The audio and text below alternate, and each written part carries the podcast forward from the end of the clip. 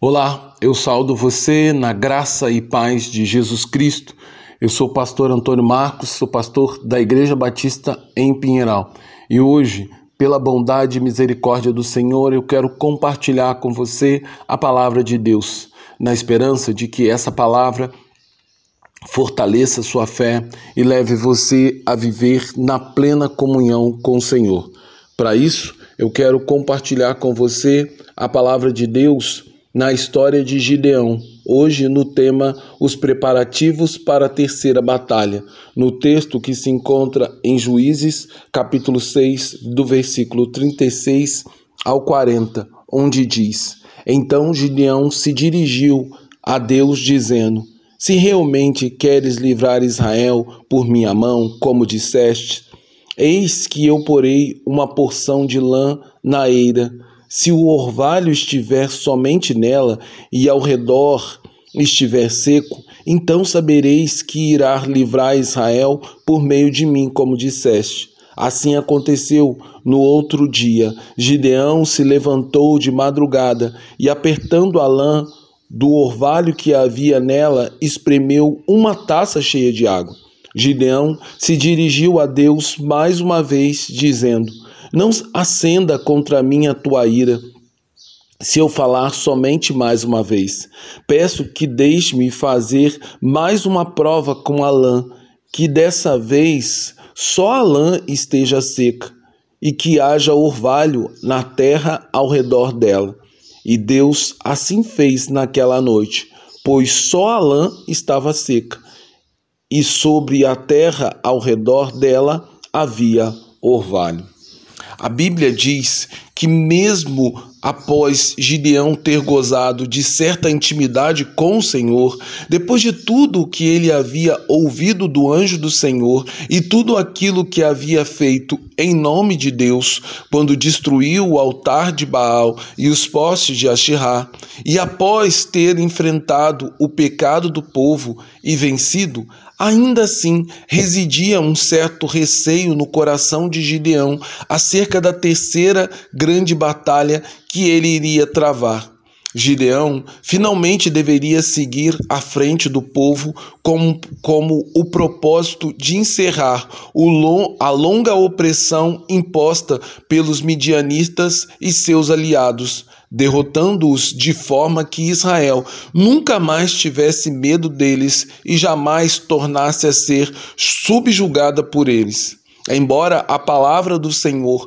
fosse clara, Gideão se sentia inseguro para se envolver numa batalha militar real contra um exército de mais de 135 mil homens, comandado por dois reis. Por isso, Gideão, apesar de já ter recebido uma prova cabal que era o Senhor que falava com ele no momento em que o fogo consumiu o seu holocausto, pediu ao Senhor que lhe desse outro sinal agora para mostrar que ele sairia vencedor da terceira batalha. Como havia sido vencedor das duas primeiras batalhas que travou, Gideão mostrou com essa atitude o quão difícil é para o coração humano depositar toda a sua confiança em Deus, de forma que suas ações não sejam baseadas naquilo que vê, mas apenas naquilo que crê. O poder de Deus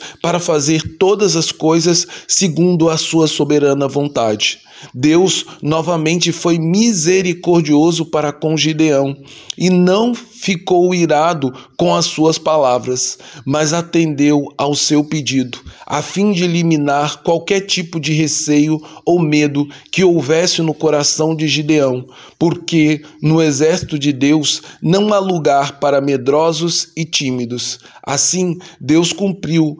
os dois pedidos de Gideão em primeiro lugar, fez com que a porção de lã colocada na eira durante toda toda a noite estivesse molhada pelo orvalho, enquanto o solo em volta dela tivesse seco. Em seguida, o Senhor fez com que o solo em volta da porção de lã estivesse molhado, enquanto a lã permanecia totalmente seca.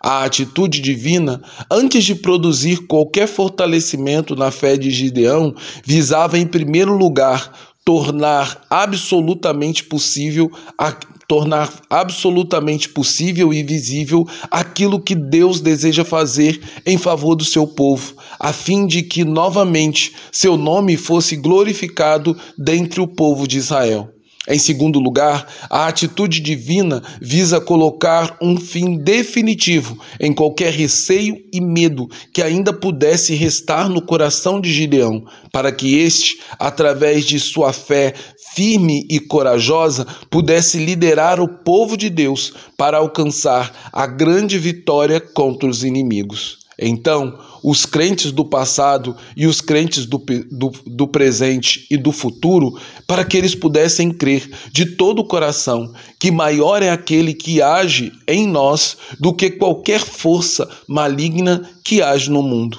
Portanto, eu convido você pela fé, a tomar posse da vitória que Deus tem para a sua vida, de maneira que o medo e o receio, a dúvida ou qualquer tipo de sentimento que não provenha da fé seja extirpado da nossa vida. Porque no grande exército do Senhor não há lugar para receio, não há lugar para medrosos, nem para tímidos,